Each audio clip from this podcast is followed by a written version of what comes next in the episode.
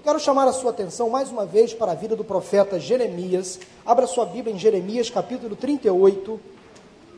Este profeta, o profeta Jeremias, é conhecido como profeta chorão ou profeta das lágrimas, dada a sua relutância em, achar, em aceitar o chamado de Deus e também devido ao seu caráter inconformista e queixoso.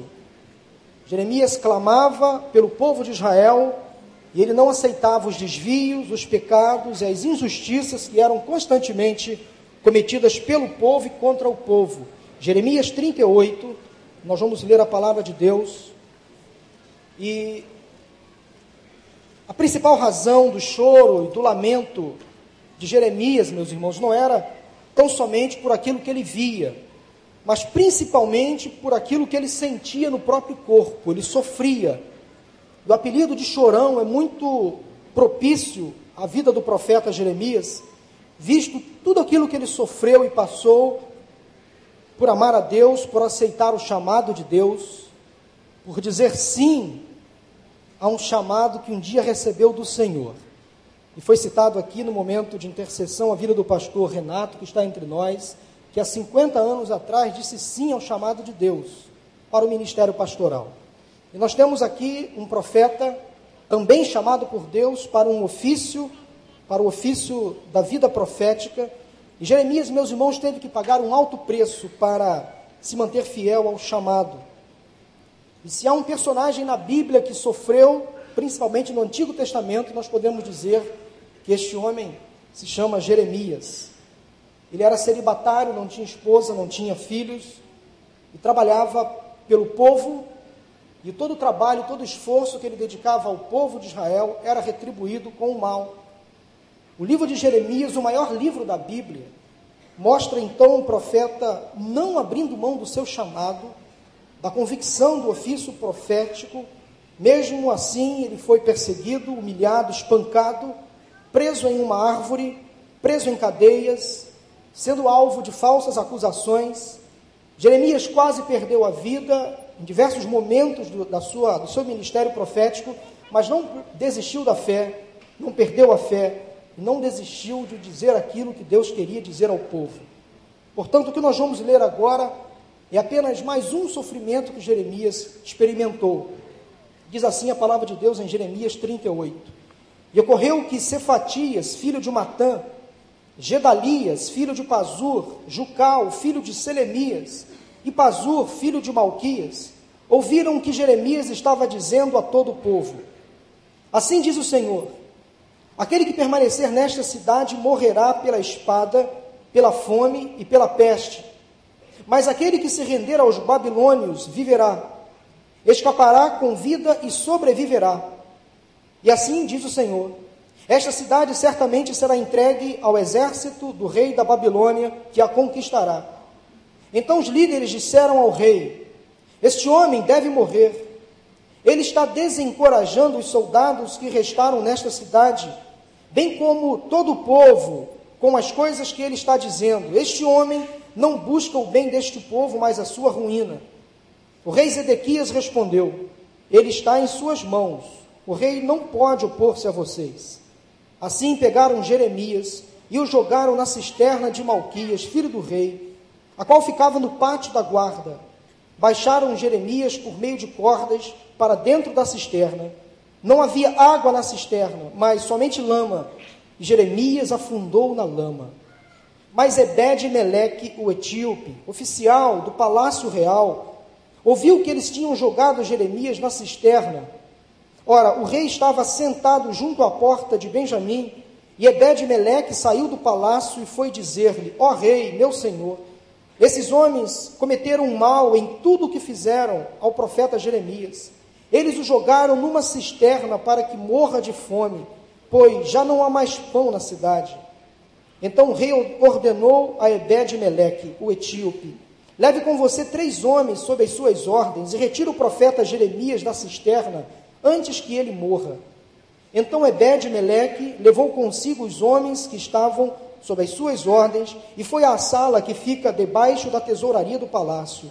Pegou alguns trapos e roupas velhas e desceu cordas até Jeremias na cisterna. Ebed-Meleque, o etíope, disse a Jeremias: Põe esses trapos e roupas velhas debaixo dos braços para servirem de almofada para as cordas. E Jeremias assim fez.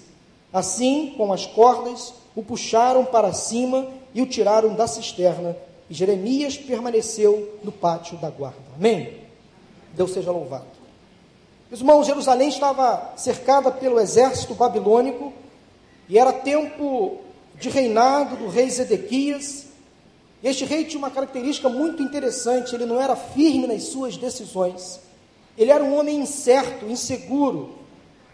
Zedequias era um líder sem coragem, ele era um homem facilmente dominado pelo seu staff, pelos seus comandantes, pelos seus conselheiros, cedia facilmente às pressões que recebia e com medo de se tornar impopular naquela época, os seus conselheiros levaram uma informação dizendo: Jeremias está profetizando algo que vai desencorajar os nossos soldados.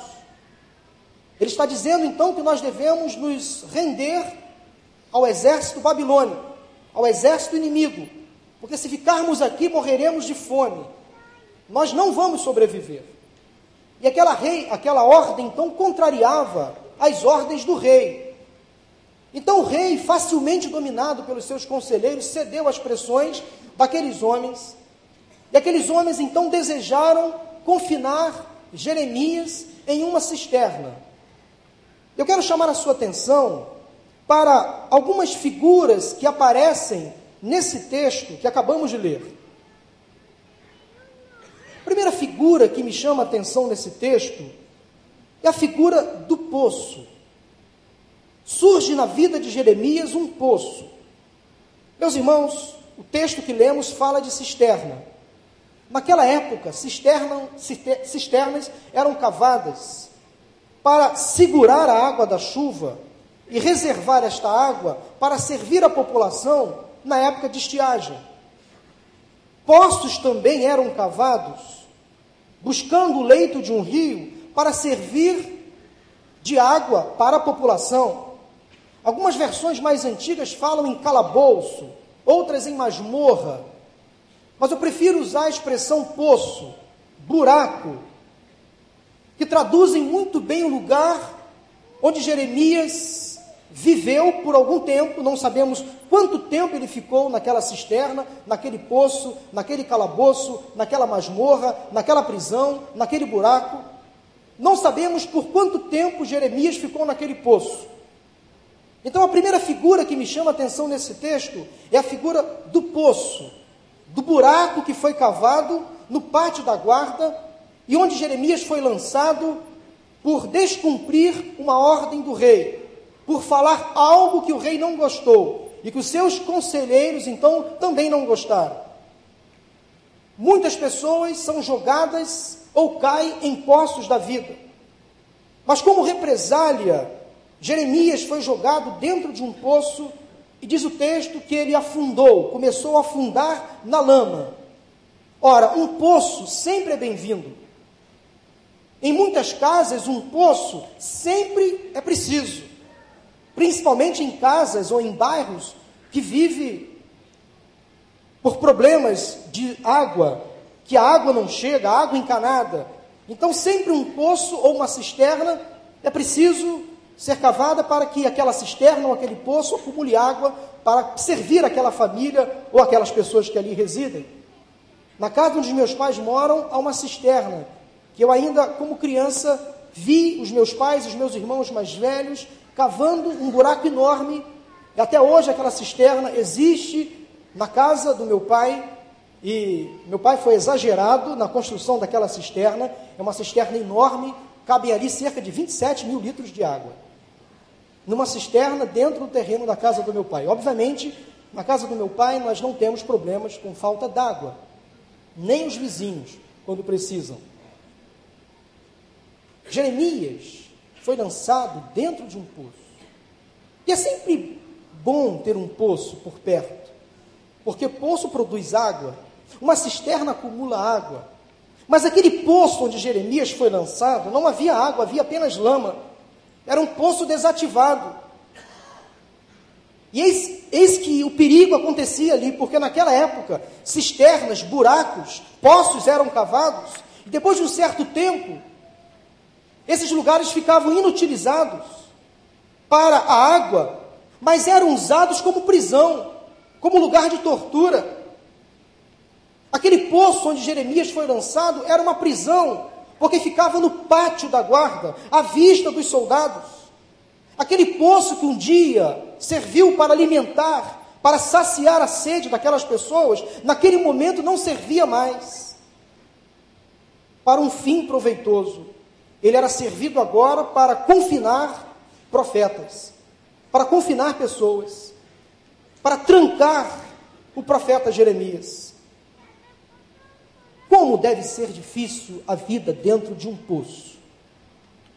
Recentemente, há coisa de duas semanas atrás, a imprensa divulgou, coincidentemente, duas crianças, uma no Brasil, no interior de São Paulo, e outra na Bolívia.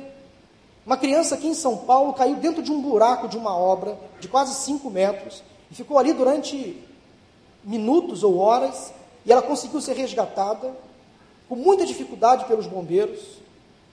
Numa cidade no interior da Bolívia, um menino caiu num buraco, ele foi jogado pelas águas do esgoto a quase 500 metros depois. Ele foi resgatado num buraco, numa tampa de esgoto, ele estava ali, no buraco. E eu percebi o alívio dos familiares quando aquela, aquelas duas crianças foram resgatadas daqueles dois buracos. Como deve ser difícil a vida dentro de um buraco, dentro de um poço, dentro de uma cisterna, num calabouço, numa prisão. Mas Jeremias estava ali, e esta figura do poço me chama muito a atenção, porque hoje em dia, muitas pessoas caem em poços emocionais, em poços espirituais. Algumas delas são lançadas, como Jeremias foi um dia lançado, por pessoas que ele conhecia.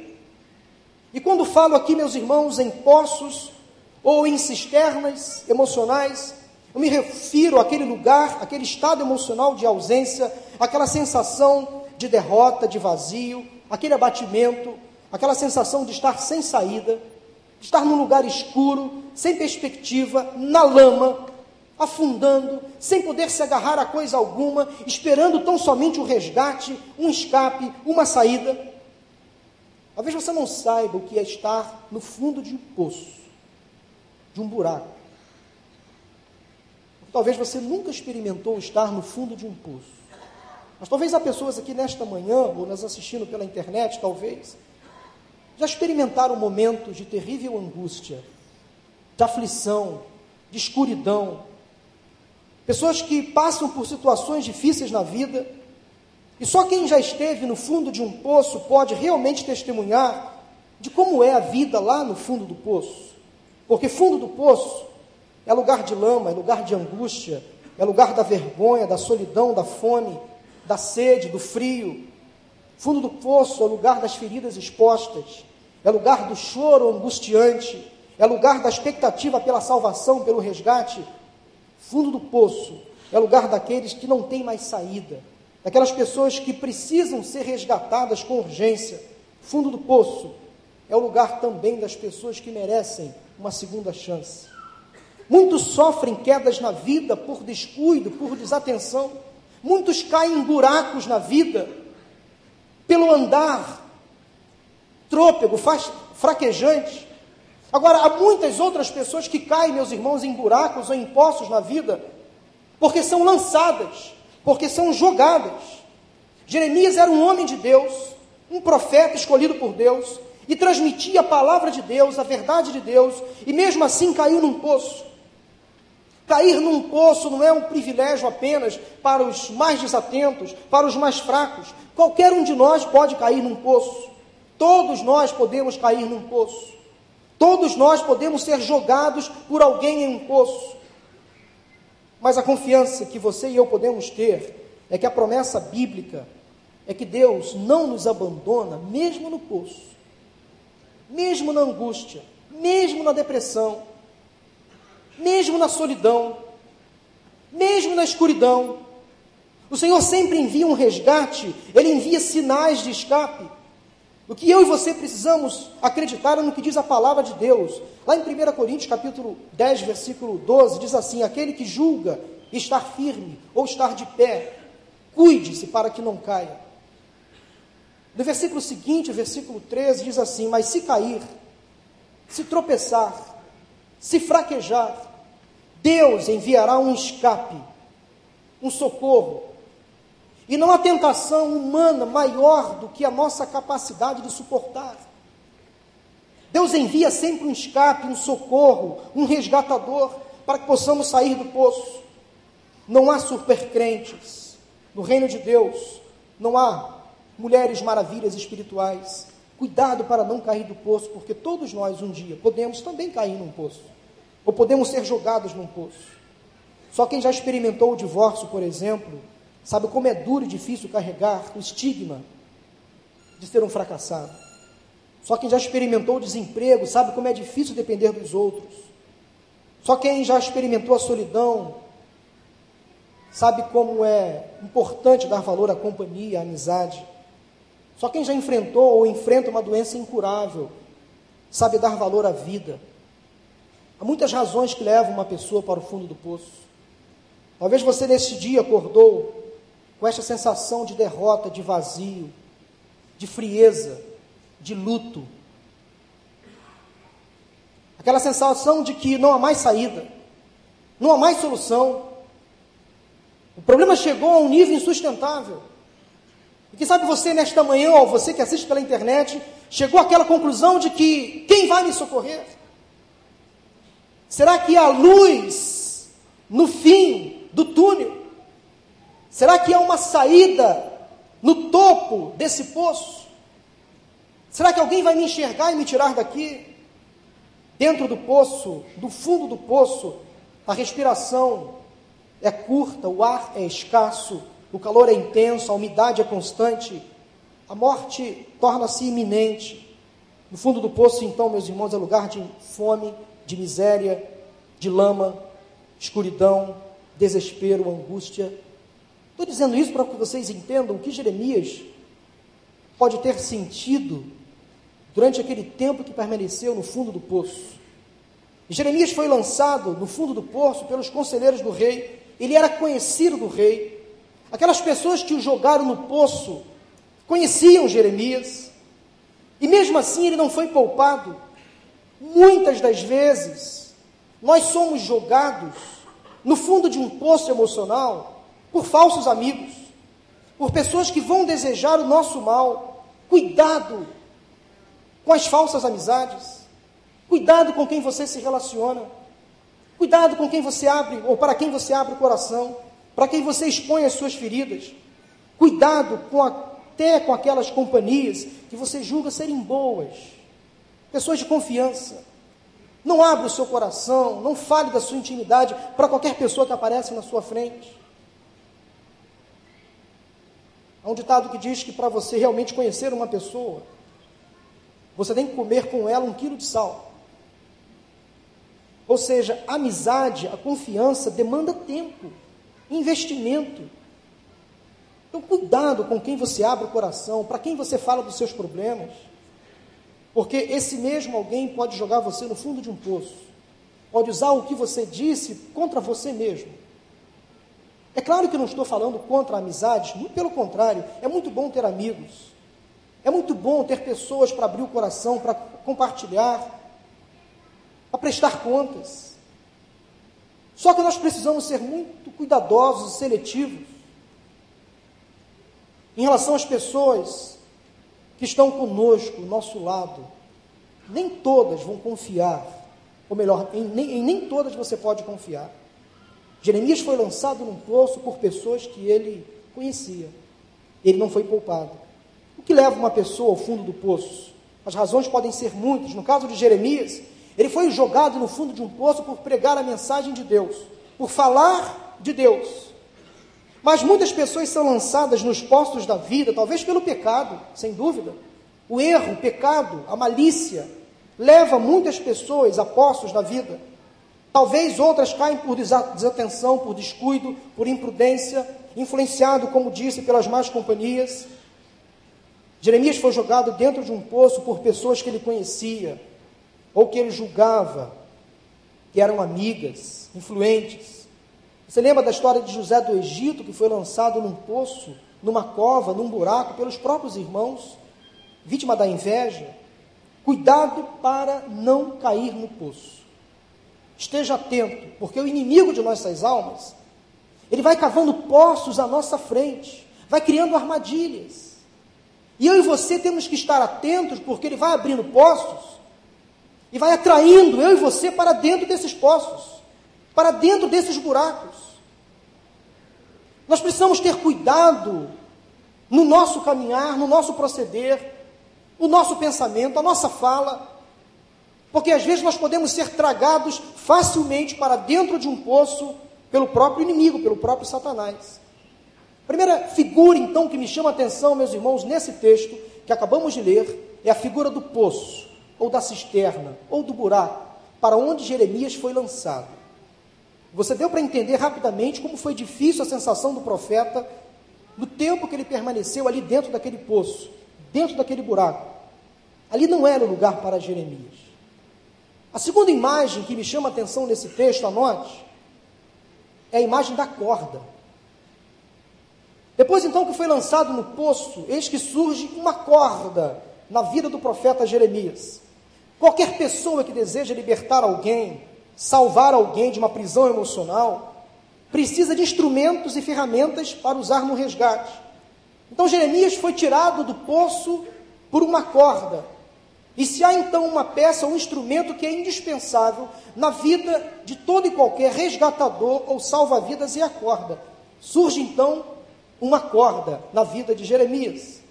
Uma corda é o que muitos precisam quando estão em apuros. Uma corda sempre é útil. Há uma corda em sua casa? Talvez sim. Se não há, deveria ter. Porque uma corda é sempre útil. Recentemente, meu irmão estava dirigindo o carro dele e deu um pane elétrico no carro dele. Ele ficou enguiçado, parado. Então ele me chamou para resgatá-lo. Já era um horário avançado, não tinha como acionar reboque. Era uma distância relativamente curta da casa dele. Então, lá fomos nós. Ele e eu, e entre nós, entre o carro dele e meu carro, uma corda. Então foi amarrada uma corda no carro dele, uma corda no meu carro, eu à frente puxando o carro dele. E chegamos então a uma oficina que no dia seguinte pôde ser reparado aquele problema. Pessoas que usam corda para pular corda. Quem que já pulou, pulou corda quando criança? Ora, quanta gente que teve infância, né? As crianças de hoje em dia parece que não pulam mais corda. Então precisam pular corda, até para perder a barriga né, para ter uma vida mais saudável. Então é sempre bom ter uma corda em casa, viu, menina? Para pular corda. Corda também é importante para fazer balanço. Quem andou de balanço quando era criança? Olha, quanta gente que teve infância. Não é bom usar uma corda para fazer um balanço? Balançar, balançar. Tem gente que usa corda para outras finalidades, mas é sempre bom ter uma corda dentro de casa. Quem tem poço em casa, quem tem uma cisterna em casa, tem que ter uma corda para segurar no gancho do balde e buscar água. Mas uma corda também pode ser usada para tirar alguém de dentro do poço, como aconteceu com Jeremias. Em enchentes ou deslizamentos, por exemplo, nós sempre encontramos alguém jogando uma corda para puxar a pessoa que está em apuros. Há muitos bombeiros aqui na nossa igreja e vocês sabem como um bombeiro precisa da corda para resgatar pessoas que estão à distância, que estão sofrendo, que estão em angústia. Há muitos militares da Marinha também entre nós, e quantos marinheiros sabem como uma corda é importante? Eles fazem nós. Eu gosto muito daquela passagem bíblica de Eclesiastes 4, que fala que um cordão de três dobras não se quebra com facilidade uma corda reforçada puxa até um trator. Como é bom ter uma corda dentro de casa. Cordas são a extensão do nosso braço. A extensão do nosso corpo, a extensão da nossa vida. Onde eu não consigo alcançar uma corda, alcança. Eu lanço a corda, eu jogo a corda e eu resgato aquelas pessoas que estão em apuros. Quantos de nós precisamos usar cordas? A corda da empatia, a corda da amizade, a corda da oração, a corda da misericórdia. Quantas cordas nós podemos usar para resgatar pessoas que estão em apuros, que estão sofrendo? Agora me chama a atenção nesse texto, meus irmãos, que a mesma corda que foi usada para colocar Jeremias no poço foi a mesma que foi usada para tirá-lo de lá. Isso implica dizer algo muito importante nesse momento: que a mesma ferramenta pode ser usada como bênção ou como maldição. A mesma palavra que sai da minha boca, da sua boca, dependendo da maneira como ela é empregada, ela pode servir para resgatar ou para matar. Por isso que o apóstolo Tiago fala, escreve lá em Tiago, capítulo 3, versículos 10 e 11, o seguinte: Da mesma boca procedem bênção e maldição. Meus irmãos, não pode ser assim. Acaso podem sair água doce e água amarga da mesma fonte? Cuidado com o tipo de corda que você usa. Você pode até estar bem intencionado, mas se não usar a estratégia correta, você pode maltratar alguém. Por isso quando você vai visitar uma pessoa enferma, por exemplo, você tem que pedir orientação a Deus no como falar, no como abordar. Você vai abordar uma pessoa, aconselhar uma pessoa que está passando por uma dificuldade, no casamento, uma depressão, uma angústia, seja ela qual for, peça orientação a Deus, Senhor, coloca na minha boca as tuas palavras, que eu não sirva de escândalo, de pedra de tropeço, que eu não desencoraje o meu irmão, que eu não enfraqueça o meu irmão. Então a mesma corda usada pelos conselheiros do rei para colocar Jeremias no poço, na cisterna, no buraco, foi aquela usada para tirá-lo de lá. Então, nem toda ferramenta, nem todo instrumento apropriado pode ser útil. Depende de como ele é usado. Eu citei aqui o exemplo da fala, mas poderia citar outros exemplos. Outra coisa que me chama a atenção no texto em relação à corda é que a corda, quando foi lançada para tirar Jeremias daquela prisão emocional, daquele calabouço, daquele buraco, ela foi usada não de forma direta. Panos e trapos velhos foram lançados antes da corda, para que servisse de sustentação, de conforto, de almofada, para não ferir ainda mais o profeta que já estava ferido. Significa dizer que nós devemos usar as palavras apropriadas, os instrumentos apropriados, para resgatar pessoas que estão feridas. É a nossa amizade, é a nossa companhia, é a nossa empatia, é a nossa compaixão, é a nossa misericórdia. Às vezes, um e-mail que você passa, como faz bem, uma ligação. Eu tenho tido experiências interessantes. A pedido do pastor Wander, eu ligo todos os dias, ou na maioria dos dias da semana, para as pessoas que aniversariam da igreja. Eu uso o boletim e pego aqueles nomes e ligo para aquelas pessoas. Já liguei para muitos, nem sempre consigo falar. Mas é importante, interessante, meus irmãos, quando eu ligo para alguém, aquela pessoa não espera uma ligação naquele dia do aniversário. Eu percebo muitas das vezes, quando eu ligo para alguém que aniversaria, é a primeira e talvez a única ligação do dia. Eu percebo isso. Pastor, como essa minha ligação, essa sua ligação me fez bem. Como foi bom ouvir a sua voz, ouvir da igreja do recreio que eu sou importante, que eu faço falta, que eu faço parte dessa família. Eu ouço assim de vez em quando, pastor, eu estava um pouco ausente, mas domingo que vem eu estou aí, viu? Domingo que vem eu estou aí. Manda um abraço para o pastor Wander. Estou com saudade dele. Essa semana eu liguei para uma irmã da nossa igreja, membro, mas afastada por questões ocasionais. Ela está morando em Teresópolis. Como a distância é difícil, né? Lidar com a distância, lidar, ficar distante da família de fé. E aquela irmã se emocionou no telefone, dizendo: Pastor, como essa ligação me fez bem, eu estou ausente da igreja há mais de um ano, às vezes consigo assistir pela internet, mas essa ligação nos aproximou, é como se eu estivesse aí, participando do culto. Estou sentindo saudade do pastor Vander. São cordas que amenizam a dor, que encurtam a distância, que fazem aqueles que estão sofrendo sorrir, ter esperança. Jogue cordas para resgatar alguém que está ferido. Você conhece nesta manhã, com certeza, ou deve conhecer alguém que está afastado da igreja, ou passando por dificuldades na vida familiar, e que não estão aqui, poderiam estar. O que você tem feito para resgatar essas pessoas? Porque há uma corda na sua mão. O Espírito Santo coloca em você uma corda, uma corda do resgate, a corda da salvação, a corda do escape.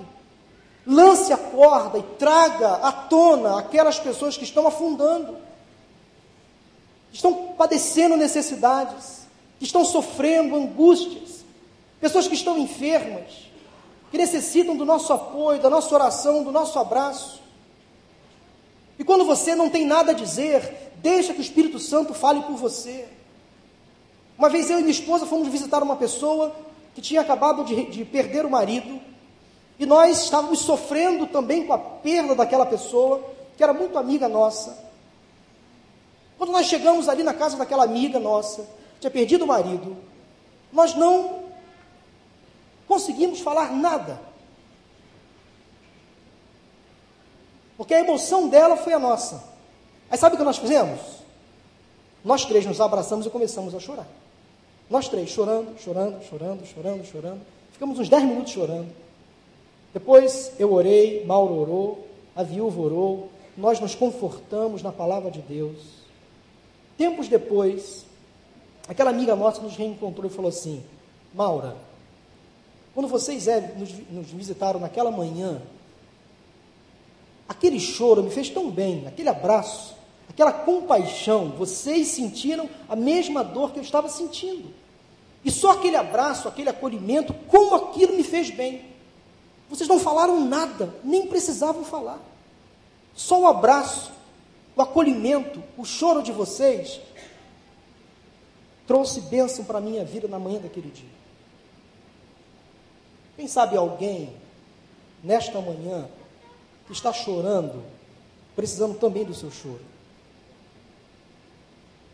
É a corda do choro, a corda da compaixão, da empatia, de você sentir a mesma dor. Pense nisso. Joga a corda. Não deixe a corda presa dentro de casa, guardada num armário. Há uma corda na sua casa, use ela para o bem. Uma corda foi lançada para retirar, retirar Jeremias do poço. E o que é uma corda, a não ser uma ferramenta que utilizamos para retirar alguém do atoleiro, da lama, da angústia, da miséria, da inquietação, da preocupação, da morte? As nossas orações funcionam, meus irmãos, como cordas de resgate. Os nossos bons conselhos funcionam como cordas de salvação. A nossa empatia, misericórdia, compaixão funcionam como cordas que vão dar à pessoa caída aquela sensação do escape, do resgate. A nossa visita a alguém afastado ou enfermo é a corda que vai dar ao enfermo, ao necessitado, o conforto que precisa. O nosso choro, às vezes, é a corda que vai dar aquela pessoa que sofre a sensação de sentir a mesma dor, de empatia. Uma corda foi lançada a Jeremias porque houve compaixão naquele palácio. Igreja é lugar de misericórdia. Aquela corda era a corda da graça, da segunda chance. Jogue a corda. Quando você perceber alguém caído, alguém fraco, jogue a corda. Há uma corda em sua mão?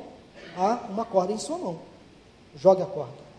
A terceira figura que me chama a atenção nesse texto, se a primeira figura foi a figura do poço, a segunda figura a figura da corda, a terceira figura é a figura do resgatador. O poço, a corda e o resgatador. Surge agora então diante de Jeremias uma pessoa desconhecida. Você talvez nunca ouviu falar desse personagem bíblico chamado Ebed-Meleque. Você colocaria o nome do seu filho de Ebed-Meleque? Com certeza não. Jeremias, talvez. Mas Ebed-Meleque. Mas a tarefa deste homem desconhecido, de nome difícil, incomum, a tarefa dele é uma das mais nobres que encontramos na Bíblia. Volta e meia, Deus usa pessoas desconhecidas que surgem do nada, até que caem de paraquedas, para realizar grandes obras, grandes feitos, grandes coisas. Volta e meia, Deus usa pessoas desconhecidas para nos abençoar. E esse homem desconhecido, um escravo etíope, servo do rei, por isso que ele era chamado de Ebed-Meleque, servo do rei, intercedeu ao rei pela vida do profeta Jeremias. E Ebed-Meleque se compadeceu, percebeu que Jeremias estava sendo injustiçado. Ele foi ao rei, intercedeu ao rei pelo profeta. Surge então na vida de Jeremias a figura do resgatador. Alguém que estava fora do contexto, um escravo, uma pessoa de pouco valor, um salva-vidas, um estrangeiro africano, natural da Etiópia. Este servo estrangeiro chega então à presença do rei Zedequias e numa atitude ousada, porque ele foi ousado. Como é que um servo, um simples servo, vai diante do rei e diz o seguinte: Ó oh, rei, meu senhor, esses homens cometeram mal em tudo que fizeram ao profeta Jeremias. Eles o jogaram numa cisterna para que morra de fome. Não há mais pão, não há mais comida em Israel. Rei, eu intercedo pelo profeta, tire-o de lá. Que bom que agora o rei Zedequias foi convencido pelo servo, antes convencido pelos conselheiros, a jogar Jeremias no poço. Agora, um servo volta ao rei e o convence para retirá-lo de lá. E foi o que o rei Zedequias disse: Vá, leve três homens e tire o profeta de lá. Algumas versões mais antigas falam que foram usados 30 homens para tirar Jeremias do poço. Porque as palavras 30 e 3 no hebraico são muito parecidas. Talvez há um pequeno uma pequena, um pequeno erro, talvez, de, de tradução entre algumas versões e outras, não importa se foram 13 ou se foram 30. Aqueles que corroboram da ideia de que foram 30 homens usados para resgatar Jeremias, pensam que o rei mandou 30 para servir de segurança para que aqueles conselheiros não tentassem interferir no resgate do profeta. Não importa se foram três ou se foram trinta. A nossa, palavra, a nossa Bíblia fala em três.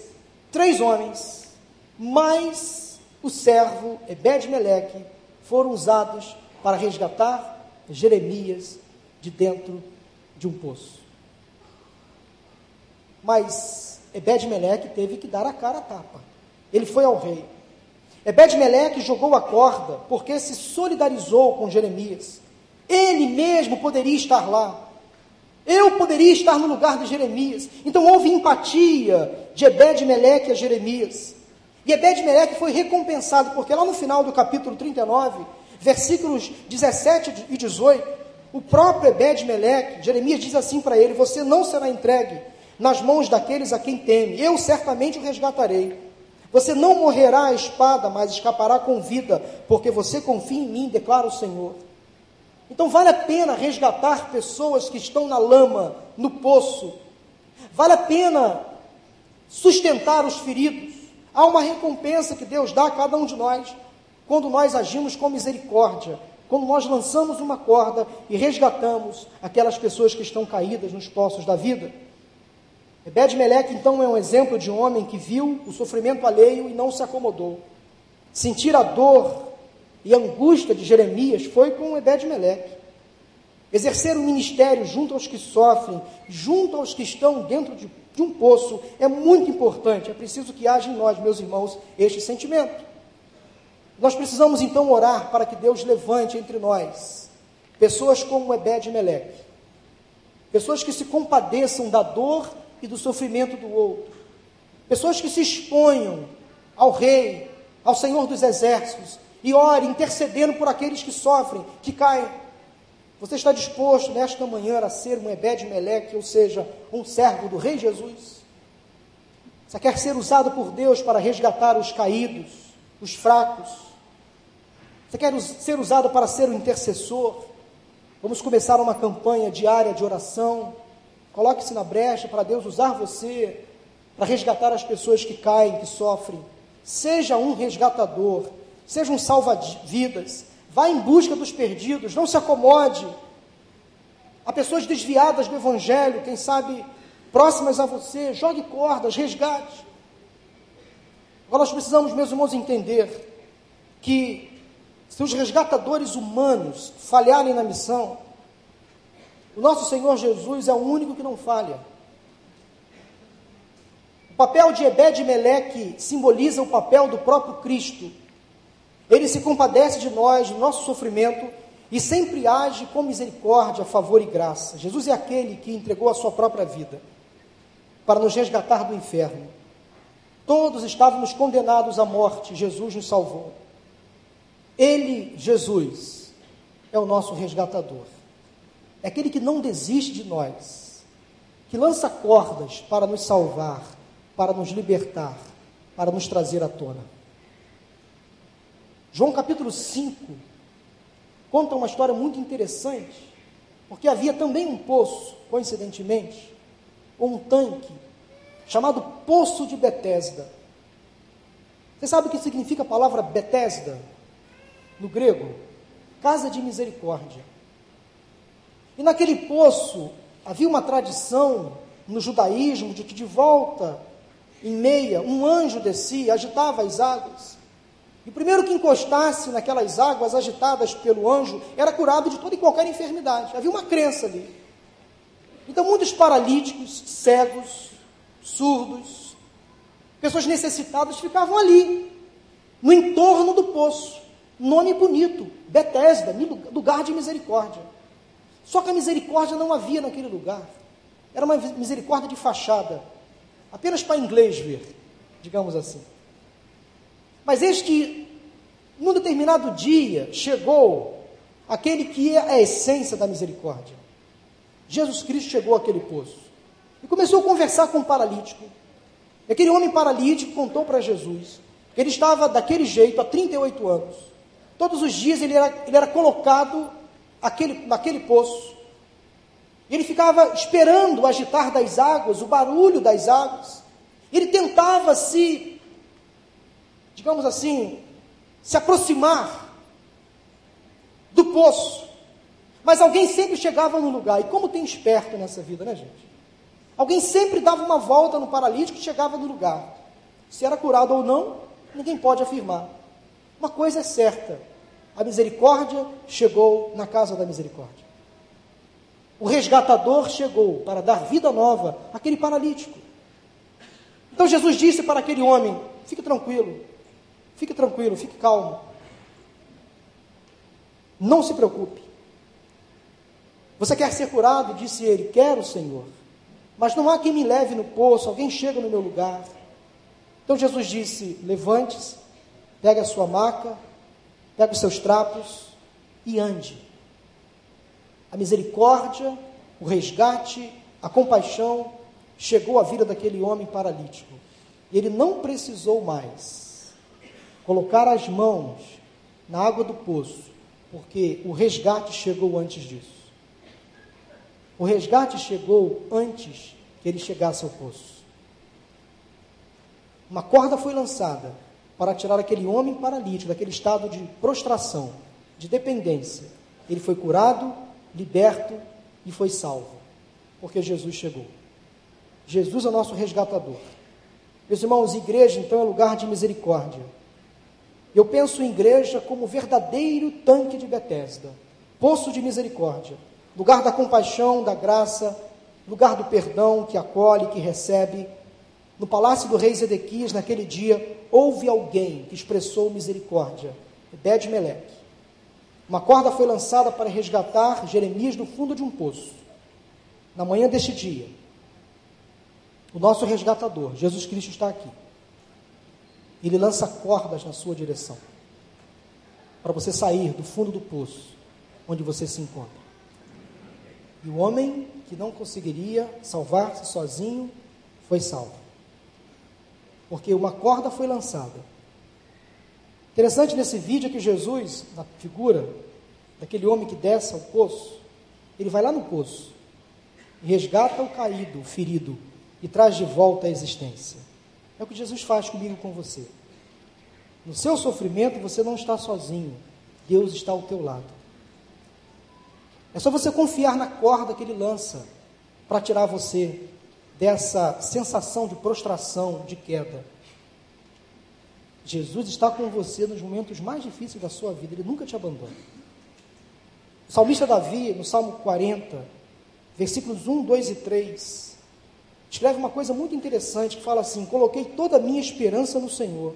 Ele se inclinou para mim e ouviu o meu grito de socorro. Ele me tirou de um poço de destruição, de um atoleiro de lama, pôs os meus pés sobre uma rocha e firmou-me no local seguro, pôs um novo cântico na minha boca, um hino de louvor ao nosso Deus. Quem sabe você nesta manhã se sente assim, no fundo do poço. Mas há uma promessa para você na palavra, essa que acabamos de ler, do salmista Davi, que um dia também esteve numa situação parecida com a sua, talvez mas Deus o resgatou. Uma corda foi lançada, ele saiu daquele lamaçal que ele se encontrava.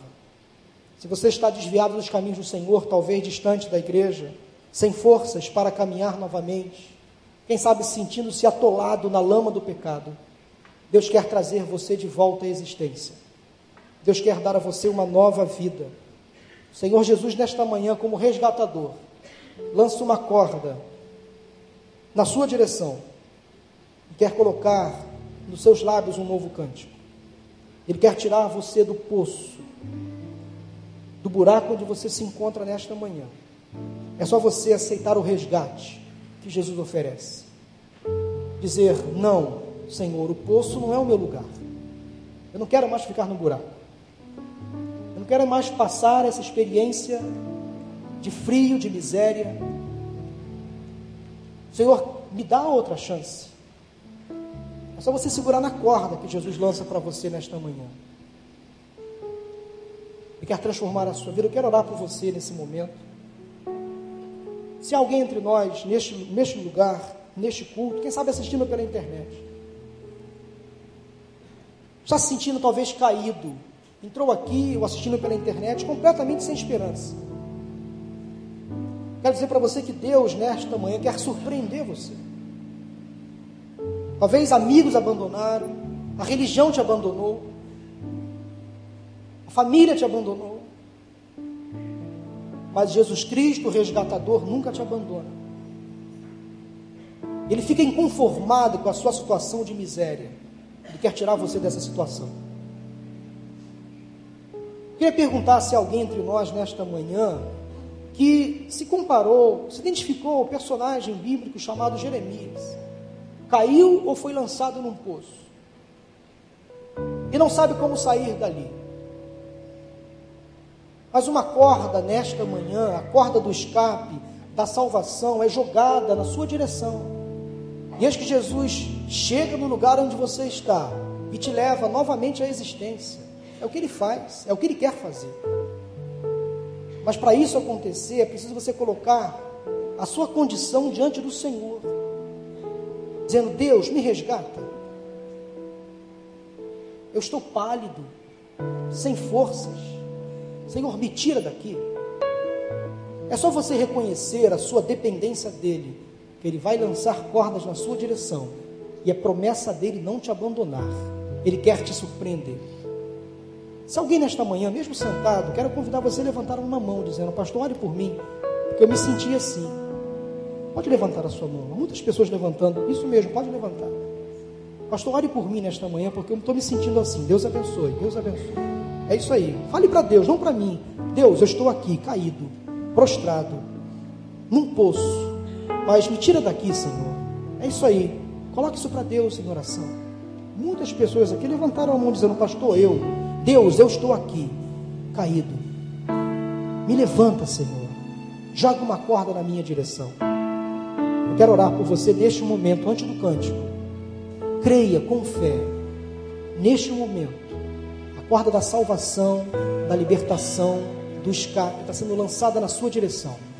Feche seus olhos, vamos orar. Ó Senhor Deus e Pai, nesse momento de oração, de, de prece, o nosso clamor, Senhor, é dirigido às pessoas que estão se sentindo caídas, sem, quem sabe, ó Deus, sem forças para caminhar. Quem sabe algumas delas foram jogadas de forma proposital num buraco, num poço. E elas até então não estavam conseguindo sair desse atoleiro, Senhor. Mas nesta manhã, pela graça do Senhor, esta experiência de Jeremias pôde trazer a esta pessoa a esperança de que há uma saída, há um Cristo que se compadece, há um resgatador que envia o escape para que esta pessoa saia da condição de miséria que se encontra. Ó Deus, nesse momento, em nome de Jesus, traga, Senhor, o resgate, a cura, o milagre, a saída, a restauração, quem sabe para casamentos feridos, para vidas emocionais completamente deterioradas. Quem sabe, Deus, há pessoas aqui afastadas da igreja, do Evangelho de Cristo, experimentaram, Senhor, andar pelo lamaçal do pecado no mundo, mas perceberam que caíram, mas é hora de se levantar novamente. Obrigado, Senhor, pelo resgate. O Senhor dá a cada uma delas nesta hora. Obrigado, Senhor, por aquelas pessoas que nos assistem agora pela internet, quem sabe impossibilitadas de estar aqui conosco no templo, porque estão caídas, ou melhor, estavam caídas, mas agora o resgate chegou, o salva-vidas chegou, e essa pessoa pode levantar tendo a certeza do recomeço, do perdão, da misericórdia, da compaixão que alcançou. Muito obrigado, Senhor, porque no poço muito se encontrava, uma corda foi lançada e o resgate chegou. Não permita, Pai, que nenhuma dessas pessoas que uma vez caíram, caiam novamente. Feche, Senhor, todos os poços abertos por Satanás, para que não sirvam mais de armadilha, para que nenhuma delas caia novamente. Coloque o teu espírito dentro de cada uma dessas pessoas, para que elas possam, Senhor, se afastar do pecado, daquilo que o mundo impõe. Em nome de Jesus. Amém.